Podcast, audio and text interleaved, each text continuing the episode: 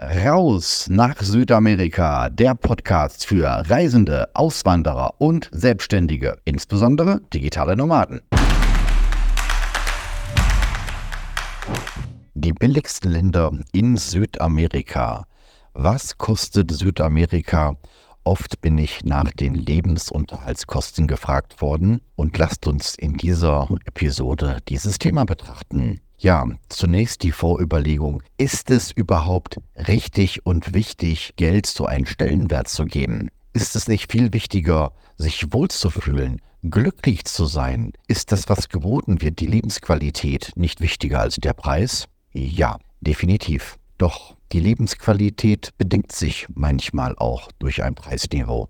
Ich möchte das mit etwas vergleichen. Stell dir vor, Du wohnst in Kassel und verdienst dort 50.000 Euro im Jahr. Das ist ein gutes Gehalt. Du kommst damit gut über die Runden. Du wirst ein angenehmes Leben haben. Die wird nichts fehlen. So, und jetzt bieten sie dir 100.000 Euro im Jahr in Hannover. Ist das interessant für dich? Ich glaube, die meisten Menschen würden für ein doppeltes Gehalt durchaus in ein anderes Bundesland ziehen. Und bei einem dreifachen Gehalt für 150.000 Euro würden sie es ziemlich sicher.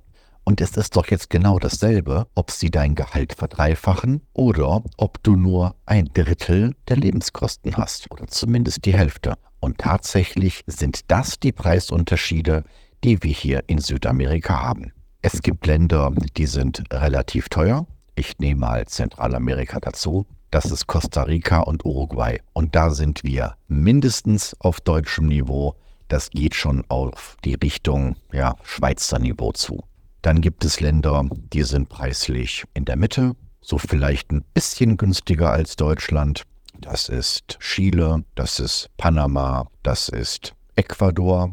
Und dann gibt es die Länder, die sind richtig günstig. Das ist Argentinien allen voran, das ist Peru, Paraguay, Bolivien, Kolumbien. Man könnte noch ähm, Nicaragua dazu nehmen. Was, was fehlt jetzt noch?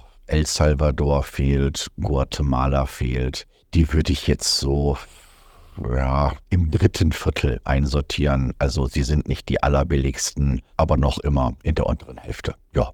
Schauen wir jetzt einmal näher auf dieses Thema. Wir wollen natürlich nicht Äpfel mit Glühbirnen vergleichen. Es ist nicht alles überall gleich günstig. Beispiel. Argentinien ist ähm, durch die Inflation das billigste Land überhaupt. Jetzt gegenwärtig Stand Sommer 2023. Hm, das ist ein Zeitdokument. Für einen Euro gibt es aktuell 690 argentinische Peso. Je nachdem, wann du diese Episode abhören wirst, wirst du wahrscheinlich darüber lachen. Wahrscheinlich wird es mehrere tausend geben. Ja, die Inflation ist echt abgefahren. So, das bedeutet, dass die Restaurantkosten, die sind unfassbar billig. Du zahlst für ein Bier, für ein leckeres 05er Kräftbier weniger als ein Euro umgerechnet. Die stellen dir für 3,30 Euro eine Flasche guten argentinischen Wein auf den Tisch, großartigen Wein. Da zahlst du ja in Deutschland mehr für ein Glas. Und das sind Preise, die sind nicht zu fassen. Dagegen ist die Miete in Buenos Aires wiederum relativ teuer. Da staunt man. Das ist äh, mir schwer gefallen, irgendetwas zu finden unter 30 Dollar in der Nacht. Vieles mehr so 40 Dollar aufwärts. Und da fragt man sich, ist das denn im Verhältnis? Paraguay geht in eine ähnliche Richtung. Restaurantpreise sind sehr bodenständig. Seltenst zahlst du für ein Hauptgericht mehr als 10 Euro. Mietpreise ja, von bis. Wenn du da jetzt in die Neustadt gehst, nach Villa Mora von Asunción, da bist du auch mit 1000 Euro dabei. Ich fühle mich wohler im historischen Zentrum. Das nennt sich La Catedral, wie die Kathedrale. Hier ist es deutlich günstiger. Und ähm, insbesondere, wenn du eine Monatsmiete vereinbarst in Hotels im Airbnb, kann man da eine ganze Menge sparen. Aber das gilt für jedes Land. Bolivien war ich aktuell noch nicht ist das nächste Land, wo ich hinreise. Ist in drei Wochen soweit. Bisher weiß ich es nur vom Hörsagen, aber ja, warum sollten die ganzen Freunde mich anlügen? Dasselbe Niveau wie Paraguay, also auch sehr, sehr günstig. Und zumindest wird Santa Cruz nachgesagt, dass es noch mehr zu bieten hat als Asunción. Ich freue mich drauf. Peru Hat mir grundsätzlich sehr gut gefallen. Ich war halt zur Hochzeit von Pandemie und Lockdown dort und da haben die ja, mir ein bisschen viel Panik geschoben mit Doppelmaske übereinander, aber das hat ja nichts mit dem Preisniveau zu tun. Also auch Peru habe ich als sehr, sehr günstig in Erinnerung. Hm, übrigens, gerade auf dem Land ist es auch immer günstiger als in den großen Städten, als in den Ballungszentren. Das ist eine Faustregel, kannst du auf alles anwenden. Touristengebiete und Großstädte sind teurer. Je mehr du auf dem Land bist, desto günstiger wird es. Ist in Deutschland genauso. Wenn du da mal irgendwo auf so einen schönen Landgasthof gehst, da freust du dich auch über die Preise. Als nächstes haben wir Kolumbien. Kolumbien hat ziemliche Währungsschwankungen. Ich bin unter dem alten Präsidenten dort gewesen in 2022. Ja, da habe ich das als sehr günstig empfunden. Überhaupt, als ich schon 2021 hergekommen bin. Der Wechsel von Panama nach Cartagena in Kolumbien, ne, da ist auf einmal alles um ein Drittel günstiger geworden. Ne? Und ich habe mich gefreut, wie günstig hier alles ist. Und die Leute sagten, Roman, lach mal nicht. Du bist hier in der teuersten Stadt des Landes. Ich so, ich bin in der teuersten Stadt Katharina, die Preise sind die teuersten. Ja, das ist, ist hier unsere Touristenhochburg. Durch die Amerikaner sind die ganzen Preise nach oben geschossen. Wart mal ab, bis du andere Städte siehst.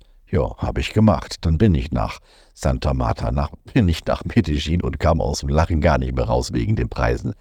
Also, man hat ja immer noch viel Respekt und Demut, auch wenn es so günstig ist. Aber dort ich, ich bringe der Rezeption regelmäßig irgendwas mit und schenke denen was. Und hier habt ihr eine Pizza, eine für mich und eine für euch. Und komm, ihr habt da frische Früchte.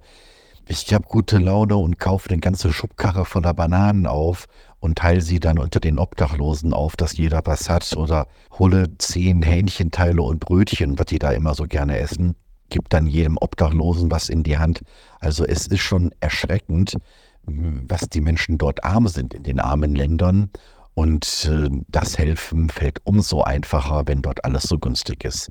Ja, soweit zu Kolumbien. Der Wechselkurs, so wie ich ihn kennengelernt habe, ich hoffe, jetzt habe ich keinen, keinen Zehner-Potenz-Rechenfehler, bin hier schon wieder einige Zeit weg.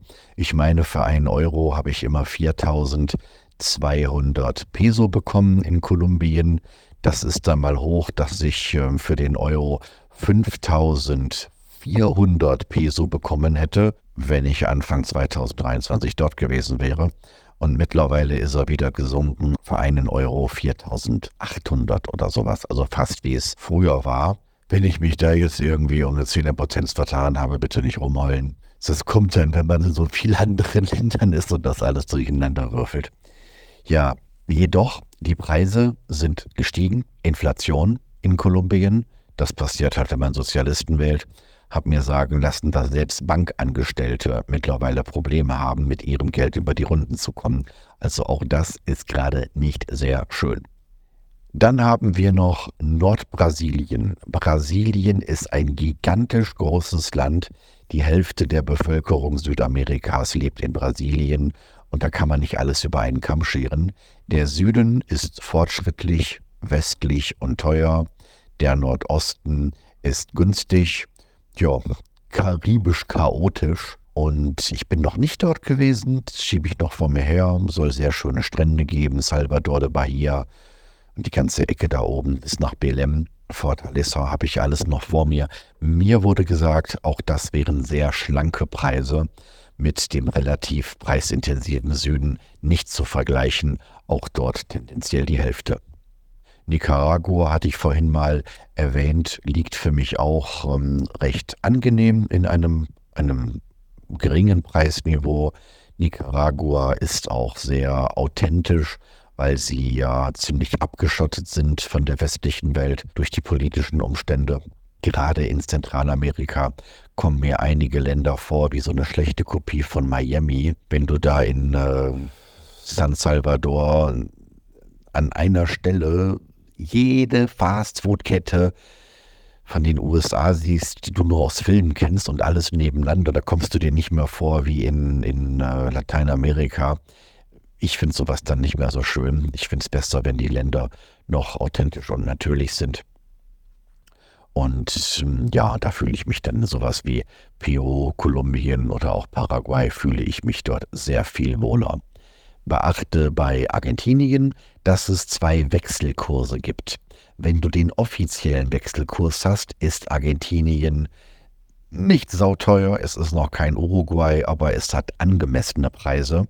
Wenn du den Straßenwechselkurs, den sogenannten Blue Dollar hast, dann wird es richtig, richtig günstig. Gerade Argentinien würde ich auch empfehlen als Einsteigerland. Einerseits, weil es dort noch sehr westlich zivilisiert ist. Andererseits, so traurig das auch ist, mal gucken, wie lange es da noch ruhig bleibt, weil mit dieser Inflation, das muss mal irgendwann ganz fies implodieren. Jetzt mal unabhängig davon, was das für die Menschen bedeutet, das ist die Haupttragik, wird es auch nicht mehr so günstig sein, wie es jetzt ist. Also auf, auf nach Argentinien und sieh dir diese wundervollen Länder an. Ich empfehle zu reisen als digitaler Nomade, vieles kennenzulernen, bevor du dich vorschnell für ein Land entscheidest. Irgendwann wird dir dein Herz schon sagen, wo du bleiben solltest. Damit du als digitaler Nomade reisen kannst, solltest du natürlich Geld online verdienen. Wenn du noch kein sicheres, gutes Online-Einkommen hast, empfehle ich dir einen Videokurs, den ich aufgenommen habe. Den findest du auf rausabend.de slash info. Dieser Videokurs ist gratis. Du siehst dort viele unterschiedliche Jobs, die für einige, aber nicht für alle funktionieren, aber irgendwas wirst du finden, was auch das Richtige für dich ist. Ja, und dann wünsche ich dir viel Spaß in diesen Ländern. Du kannst dann den Geo-Arbitrage-Effekt für dich nutzen. Das bedeutet, du hast ein hohes Einkommen von Auftraggebern aus Deutschland und diese minimalen Lebenskosten. Meine Bitte an dich, wenn du viel Geld über hast, dann leiste deinen Beitrag, hilf den Menschen hier und spende. Mein Dank im Voraus. So, das war's für heute. Weitere Inspirationen für dein Leben in Freiheit findest du in meinem YouTube-Kanal Freiheit, Business und Pura wieder. Oder noch besser, lerne uns persönlich kennen. Seit 2021 gibt es den Rausabend, den Infotreff für Reisende, Auswanderer und Selbstständige, insbesondere digitale Nomaden. www.rausabend.de